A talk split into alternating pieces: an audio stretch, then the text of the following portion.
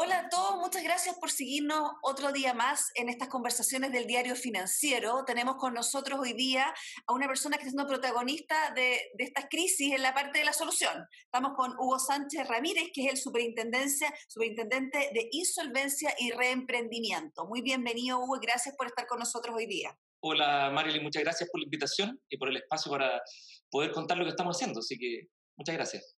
Me gustaría partir por eso. Usted eh, probablemente es el peor periodo, el periodo más difícil que les ha tocado como superintendencia de su creación, en la crisis económica más fuerte y además partió como como sabemos, con una crisis social, por lo, tanto llevamos nueve meses de un escenario económico complicado. Esta superintendencia fue creada eh, formalmente desde el 2002 como superintendencia de quiebra y fue mutando, sin embargo, probablemente esta es la crisis más fuerte que le ha tocado vivir.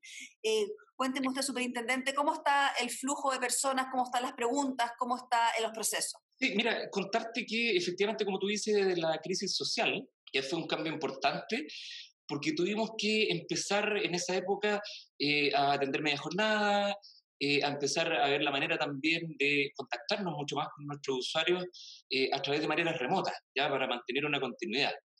Entonces, esto después, bueno, tuvimos un veranito de San Juan ahí entre enero, febrero, ¿cierto? Y parte, parte de marzo, habíamos vuelto de nuevo a lo presencial. Nos tocó vivir este estado, ¿cierto?, de excepción y rápidamente ahí tuvimos que irnos 100% al mundo digital, al mundo electrónico. Lo bueno, entre comillas, porque obviamente eh, pasar por una crisis social eh, deja algunas reflexiones, obviamente, pero eh, desde el punto de vista institucional también y a las personas y a todos nos golpea, ya habíamos tenido un aprendizaje. Por lo tanto, la pandemia nos pilló con muchas más herramientas, como por ejemplo el teletrabajo. Ya muchas de nuestras personas venían eh, que, en crisis social no podían moverse de su casa porque habían distintos eventos en torno a las comunas, en el centro de Santiago, etc. Entonces, ya habíamos probado bastante el teletrabajo. Y, un primer eh, ensayo para todos, yo creo. Fue, un primer ensayo efectivamente, fue un primer ensayo. Pero ya tuvimos que pasar al 100%, ¿cierto?, decretar la cuarentena en las comunas y sobre todo la comuna de Santiago, donde estamos nosotros físicamente, bueno, estamos a lo largo de todo, de todo Chile, pero la mayor cantidad de atención, eh, de reclamos, etcétera, de todos nuestros procesos ha sido en Santiago. Entonces, nos fuimos rápidamente al teletrabajo, organizamos todo y tuvimos que empezar a generar líneas de acción y productos también a través de tecnologías que no habíamos probado del todo eh, como Teams, como Zoom. Yo, por ejemplo, eh, superintendente, me llamó la atención porque yo imagino que las postulaciones de estos procesos, en el sentido de mandar los documentos, todo es una cosa digitalmente razonable. Sin embargo, al revisar la página hoy día, me encontré que ustedes incluso hacen audiencias remotas. O sea, parte del proceso hoy día del cara a cara, de la discusión, se puede hacer a través de plataformas como la que estamos usando para esta entrevista. Nosotros, como superintendencia, y eso es lo que generó la nueva ley, un procedimiento único en el mundo, que es el procedimiento eh, concursal de renegociación de la persona deudora. ¿ya? Todos los demás procedimientos se ventilan en tribunales. ¿ya? los que son de empresa, liquidación y reorganización y liquidación de personas. Pero la renegociación se lleva acá, en la superintendencia, a lo largo de todo el país. Entonces, nosotros nos dimos con la necesidad de, si bien el proceso de, admisión, de admisibilidad, de renegociación, es todo por Internet, se empezó a quedar frenado el resto del proceso, porque el resto del proceso, que no dura más de dos meses y medio, tres meses, se lleva ¿El proceso completo, el, o sea, ¿El proceso completo en teoría está pensado para unos tres meses?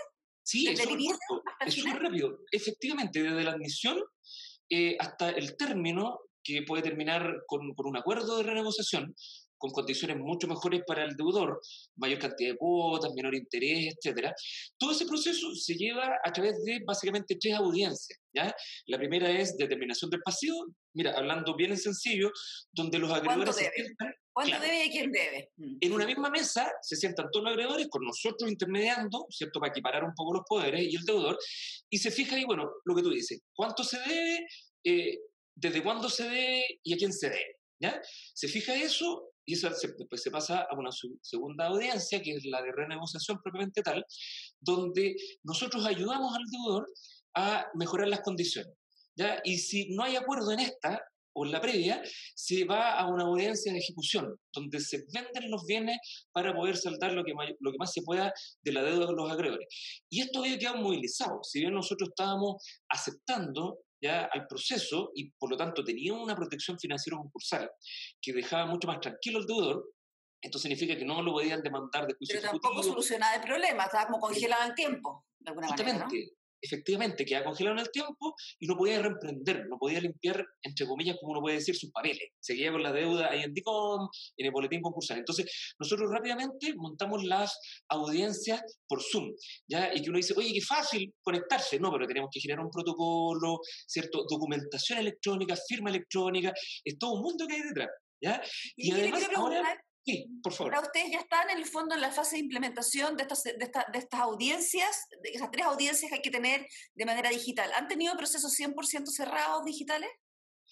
Mira, nosotros partimos el 22 de mayo, ya, y como te digo yo, duran como dos meses y medio, efectivamente ya tenemos unos primeros procesos cerrados. ¿Ya? ya que estamos hablando de esto, superintendente, eh, una de las preguntas que no se hace, yo estuve mirando que usted eh, entre enero y junio tuvieron 3.000 personas que estuvieron en estos procesos de, de, personales, digamos. ¿Cómo ha evolucionado eso durante el año? Porque yo me imagino que hay una especie de rezago, ¿no?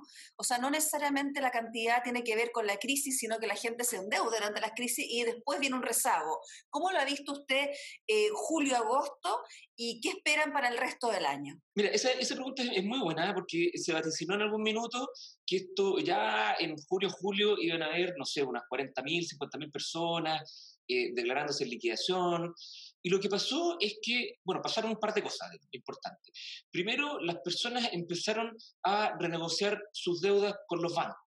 Ya los bancos empezaron a postergar los créditos eh, hipotecarios, los créditos consumo. También el gobierno aportó con un paquete eh, importante de medidas tanto para personas como pymes. ¿Ya? para la familia, el bono COVID, FOGAPE, FOGAIN, etc.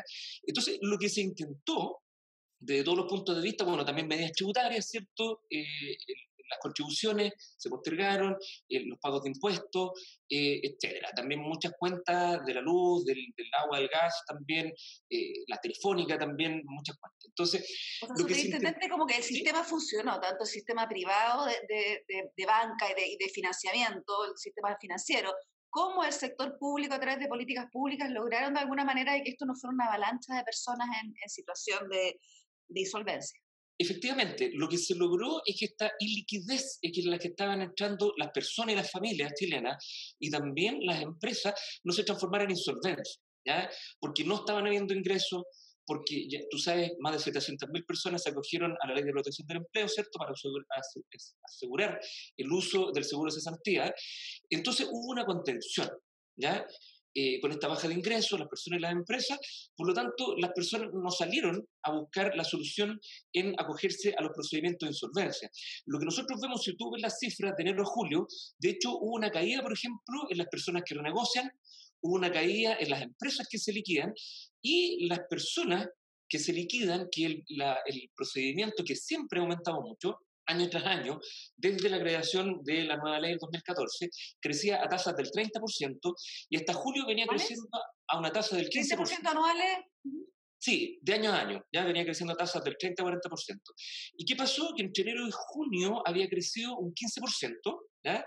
que era una tasa razonable, y en julio se pegó un frenazo importante. Todos los procedimientos cayeron en un 62%, un 25%, etc. Entonces, ¿Eso, ¿Eso tanto de personas como de empresas?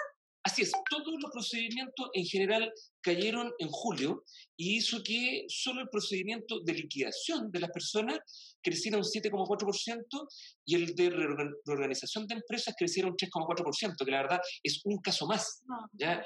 Respecto de enero a julio. Un caso más en un minuto que ya llevamos nueve meses de crisis. Tratemos de ahondar un poco, usted me explicaba que podía hacer esto que ver con políticas públicas combinadas con un sector financiero que hoy día tiene liquidez y respaldo de liquidez, por lo tanto está postergando y está entrando una negociación un poco más razonable. Eh, con respecto a las empresas, uno eh, habría esperado, sobre todo, que el sector comercio, que ustedes tienen algunos casos ya eh, del comercio, pero que fuera una cosa mucho más amplia. ¿Qué cree que está pasando ahí en los procesos que ya se han dado? ¿Qué es lo que se ha visto?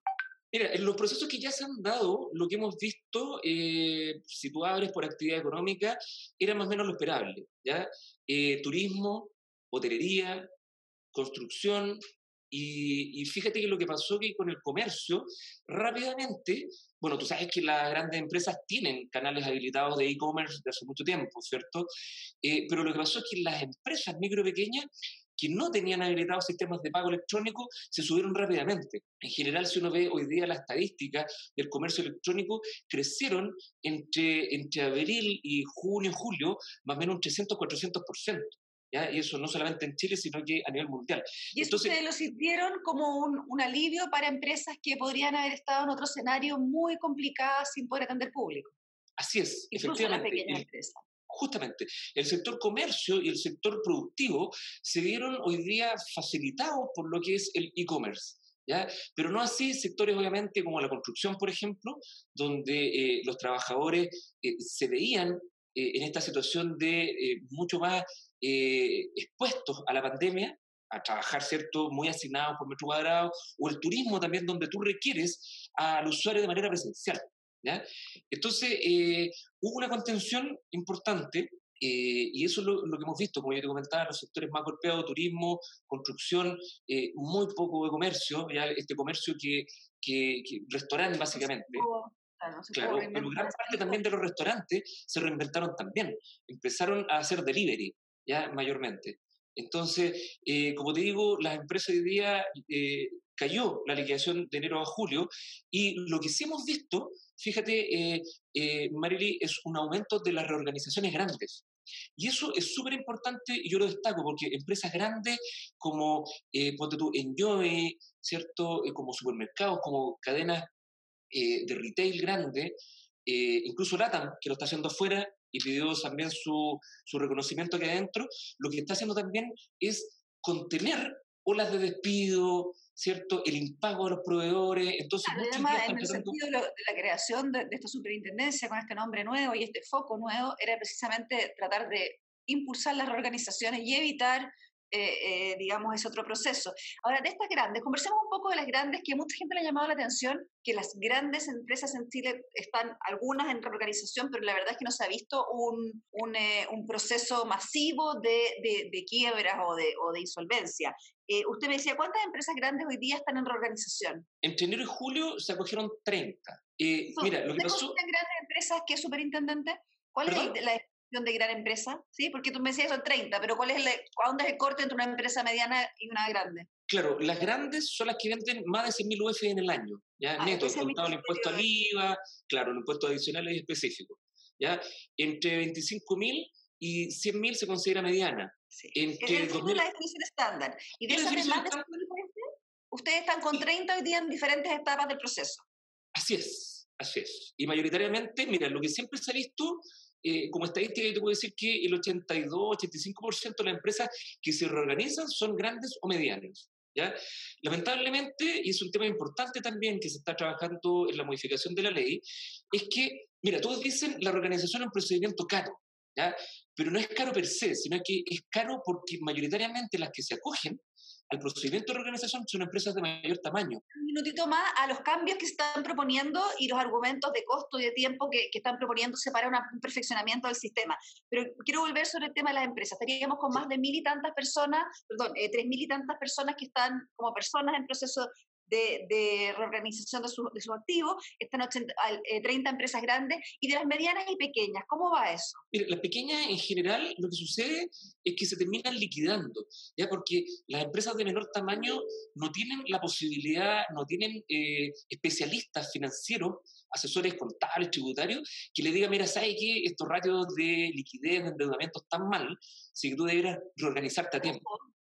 Ojo, ojo, te fijas, y eso es lo que sí tienen obviamente las empresas grandes, tienen ese respaldo, tienen, eh, internamente esa asesoría o de manera externa. Entonces, habitualmente ellos tienen las señales para a tiempo reorganizarse, ¿ya? Y no cerrar la cortina, no perder el empleo, no perder este círculo virtuoso de la economía. Yo vi que ustedes estaban haciendo activamente una serie de campañas y capacitaciones orientadas a las pequeñas empresas. Lo vi en fondo en diferentes instancias ustedes están tratando de explicarles que hay alternativas y que ojalá consulten eh, antes, ¿no? Sí, eso, mira, eso, es súper importante porque nuestro foco siempre ha sido las personas y las empresas de menor tamaño, ¿ya? Porque obviamente también ayudamos a las grandes, obviamente las medianas, pero en general e, ellas tienen muchas capacidades instaladas para ayudarse solas, digamos.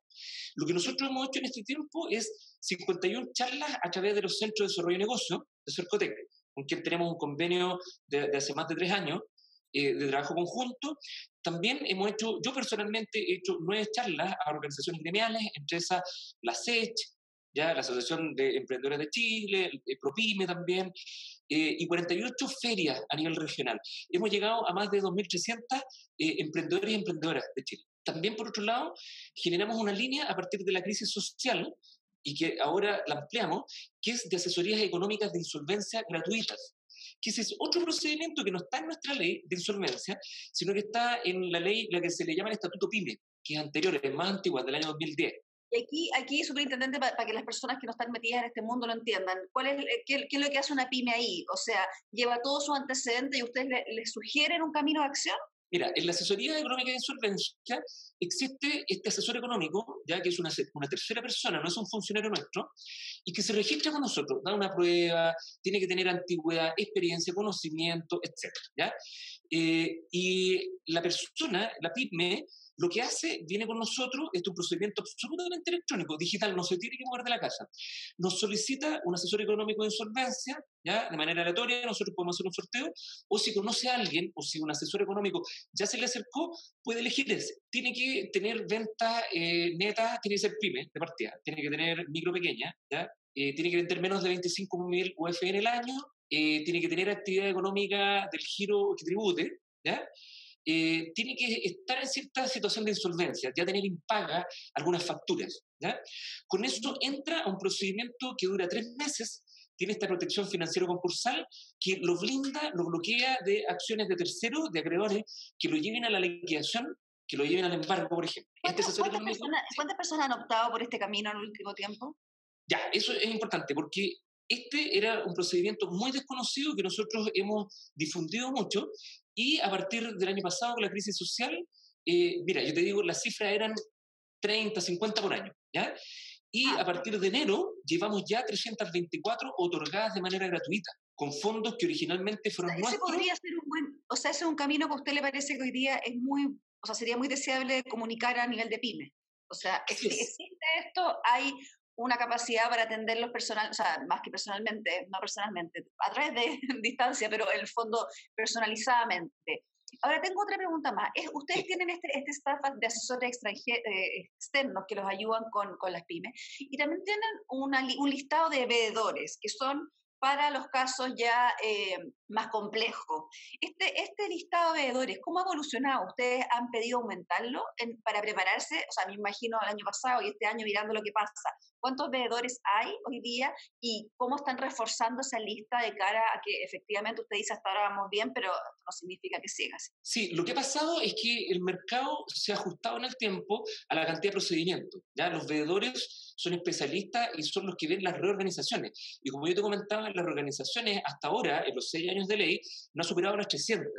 ¿ya? A diferencia de las liquidaciones que suman, eh, mira, yo te diría que unos 17.000 procedimientos entre personas y empresas. En lo que va de seis años. Entonces, obviamente tenemos mucho más liquidadores que veedores. Tenemos más o menos del orden de 28 veedores y unos 90 liquidadores. Eh, Ahora, ¿estas son listas que ustedes renuevan cada cuánto? ¿Cada cuánto las personas deben renovar su voluntad en esta lista? Esto lo que sucede es que tienen que eh, dar una prueba, ¿ya? Cada cierto tiempo, primero de admisión y después reforzar el conocimiento más o menos después de tres años.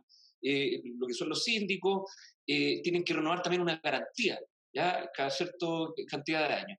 y lo que nosotros hacemos, lo fiscalizamos fiscalizamos que efectivamente los procedimientos duren lo que eh, esperó el, legislador que duraran, ¿ya? porque el cambio de la ley, de la ley de quiebra, procedimientos que duraban 5 o 10 años, hoy día están durando más o menos un año y medio hasta dos años. Entonces, lo que nosotros fiscalizamos es que el procedimiento sea transparente, que tanto deudor como acreedor estén bien informados, que no dure mucho, que no dure más de lo que debieran durar eh, y que sean de bajo costo, ¿ya? y que se recupere la mayor cantidad posible para los acreedores, para que los acreedores también sigan confiando en el sistema crediticio y sigan otorgando crédito. Ahora, superintendente, usted tiene, tiene hay como 30, 30 mm, organizaciones en curso y 28 veedores. ¿Cuánta es la capacidad que puede un veedor para empresas de ese tamaño, que son cosas complejas? Eh, ¿Cuánto es, lo que el fondo a se podría llegar? Mira, yo, yo estimo que entre 5 y 10 organizaciones eh, medianas y grandes se pueden llevar.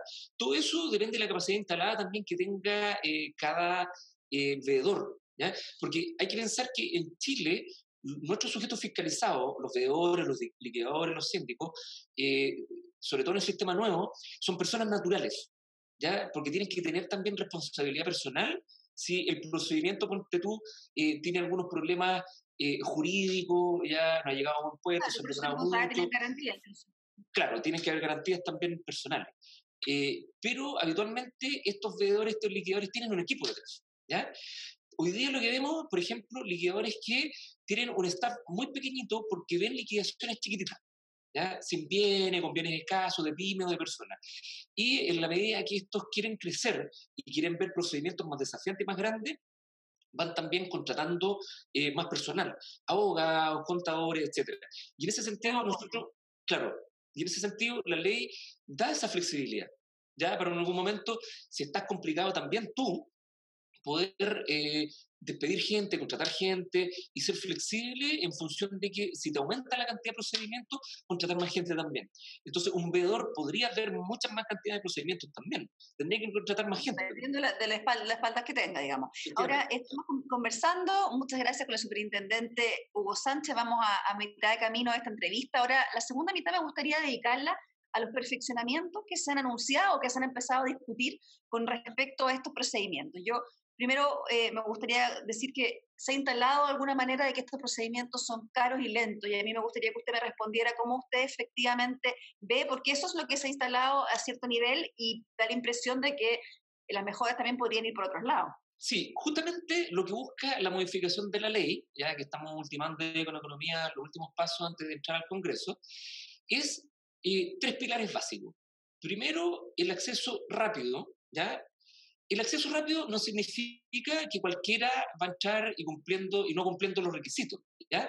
sino que con la información necesaria para entrar, después en tribunales su procedimiento se acepte.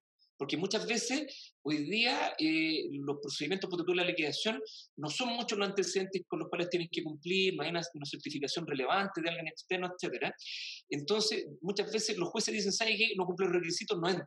Entonces, lo que nosotros queremos es que... La idea es llegar con el procedimiento un poquito más afinado, de manera de que la, la etapa judicial por lo menos pase por ahí y, siga su curso, que no se quede atrapado en un rechazo del sistema judicial.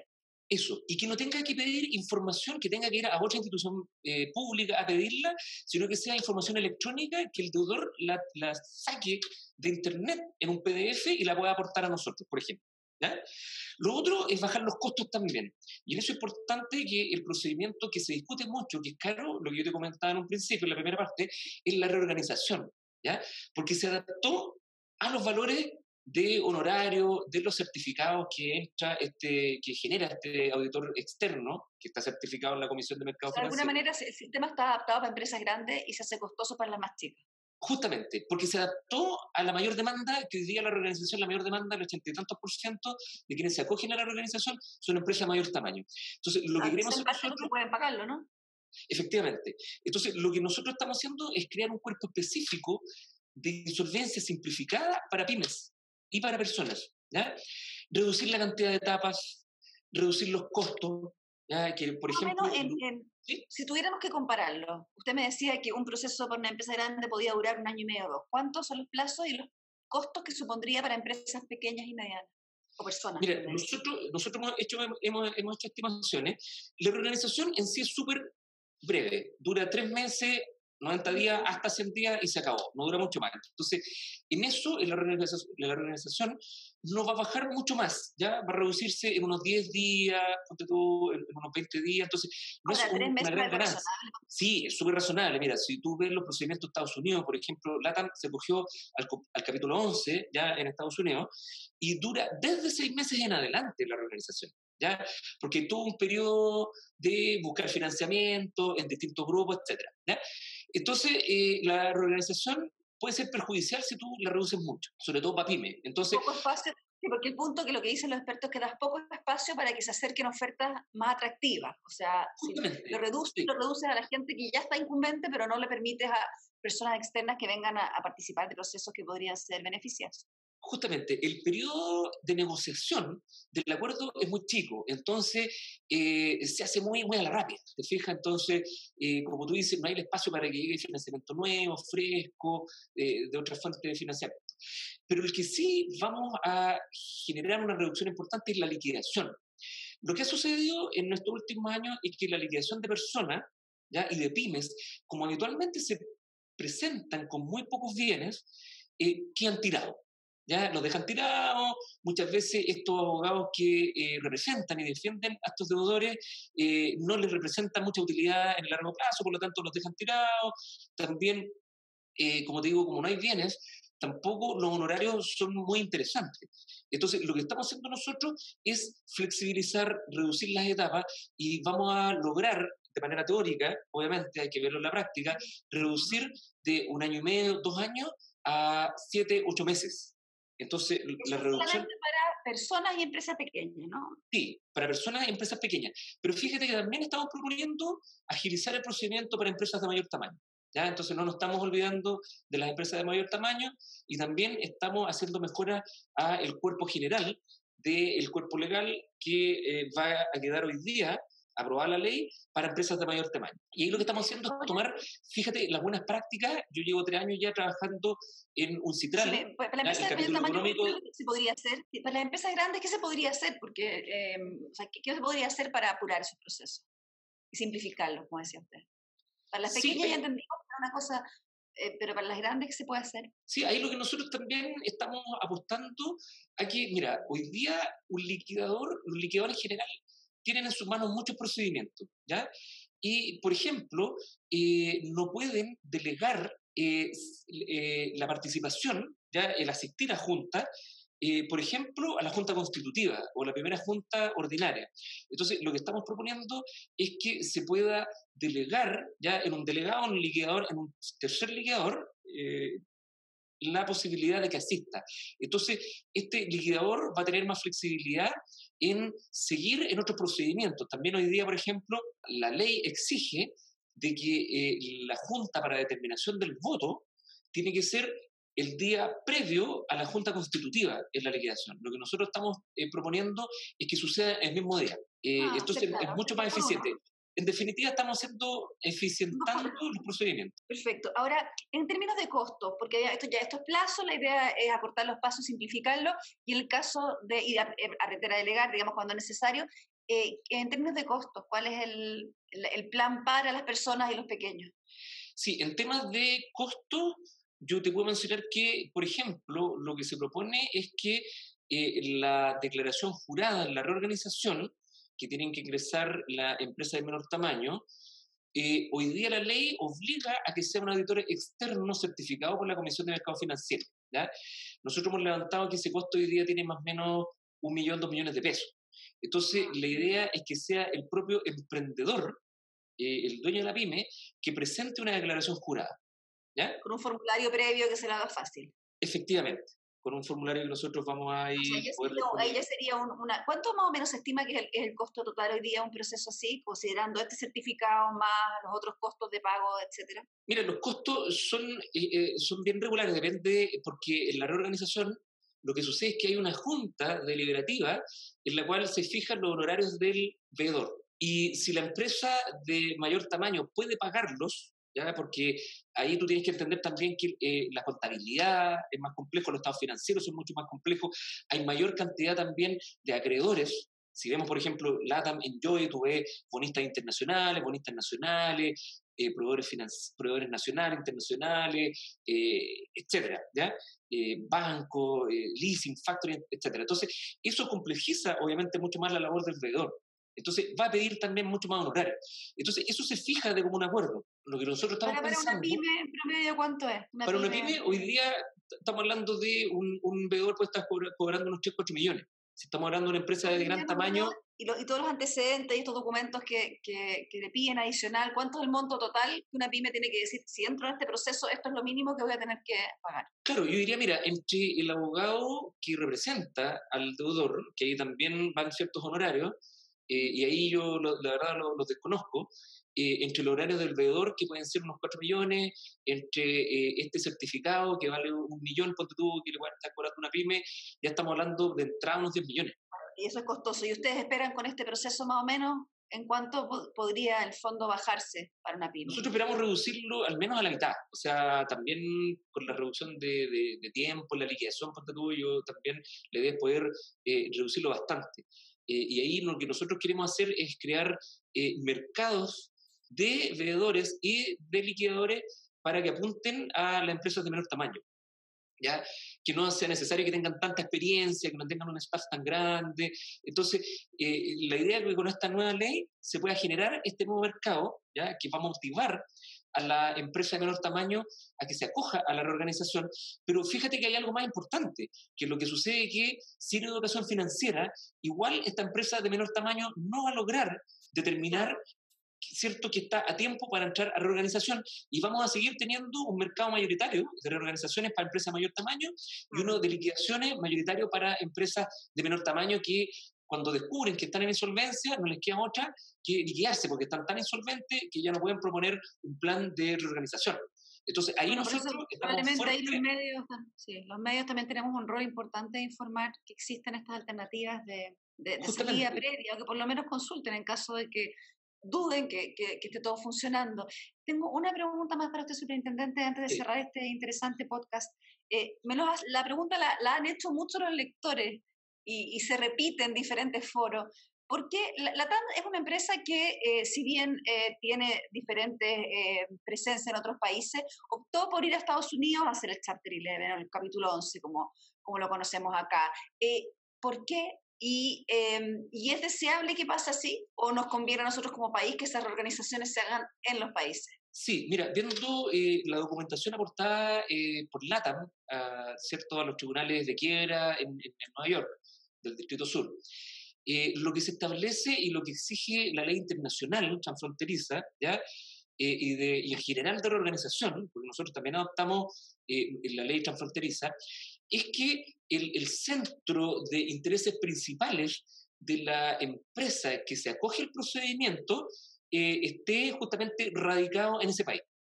¿ya? Entonces, eh, LATAM lo que dice es que, y, lo que argumenta, es que, por ejemplo, el negocio eh, de, carga está en Estados Unidos. ¿ya? Gran parte del destino y origen del transporte de pasajeros de personas está en Estados Unidos tú sabes, los grandes destinos turísticos, eh, Miami, Nueva York, California, ¿cierto? Disney también en Orlando, etc. También gran parte de sus proveedores financieros ¿ya? están en Estados Unidos. Donde invierte también la banca de inversiones está en Estados Unidos. ¿Ya?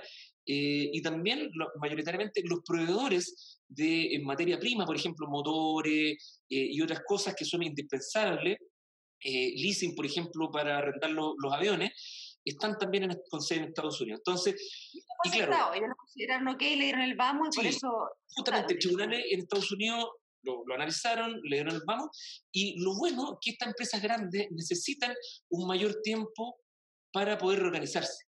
¿Ya? Y como yo te comentaba, en Estados Unidos parten en los 120, en los 180 días la reorganización. Es un proceso más pausado, que va por etapas, en las cuales se ve eh, el financiamiento. Eh, la gente, las empresas pueden apostar por financiar en un tramo, ponte tú, eh, internacional, en un tramo nacional. Ahora, Intendente, nosotros nos convendría tener un símil del capítulo 11 para ese tipo de empresas que permitiera que lo hicieran acá no, no, sé la verdad por qué podría ser deseable que lo hagan acá, pero, pero es un tema que uno se pregunta. Sí, mira, lo, lo que sucede finalmente, que, eh, eh, por ejemplo, LATAM y otras instituciones eh, que han entrado en procedimientos afuera solicitan el reconocimiento del procedimiento en Chile. Entonces, eso da la posibilidad a que los acreedores chilenos puedan participar del procedimiento. Y lo que se generó en LATAM, y nosotros ahí participamos activamente, porque le sugerimos a tribunales hacerlo, es generar un protocolo de comunicación entre tribunales, con eh, traductores, con cierta documentación, ¿cierto? Que, que comuniquen y conversen. Y ahí, ¿Cómo funcionaba ese protocolo? ¿Han dado bien? ¿Ustedes están en comunicación? Sí, bien. Nosotros ahí, como te, como te decía, tribunales nos, nos pidió que participáramos en generar este protocolo. LATAM generó un protocolo base, lo trabajamos, lo discutimos, eh, y hoy día se está trabajando eh, bastante eh, fluidamente en este procedimiento. ¿ya? Y lo que hizo LATAM es también solicitar el reconocimiento en Colombia, en Perú, en Ecuador, en la mayoría de los países. Claro. Entonces, ponte tú, Enjoy lo hizo al revés. Enjoy eh, solicitó su reorganización acá y pidió el reconocimiento, capítulo 15, un capítulo distinto de reconocimiento del procedimiento en Estados Unidos. ¿ya? Entonces, hoy día, a través de los medios tecnológicos, está la posibilidad de participar en audiencias en Estados Unidos, en las audiencias en Chile. Entonces, por ese lado, uno salva. ¿Ya? Te fijas, y, hay una comunicación con tribunales, con el deudor, con la superintendencia. Funciona el sistema. Y funciona el sistema. Así que bueno, muchas gracias, superintendente, por su tiempo, por su explicación. Esperemos que el fondo de estos procedimientos eh, se, se, difundan ampliamente y puedan ser una, una ayuda a salir de la crisis. Eh, le agradezco su tiempo y también en el fondo lo he comprometido para que conversemos nuevamente cuando haya pasado todo esto y estemos en el proceso de discusión legislativa de estas mejoras de manera de que podamos ir analizándolas ya en la discusión eh, política. Muchas gracias, superintendente, y que tengan buen día. Gracias a todos nuestros auditores y nos vemos el resto de la semana. Gracias.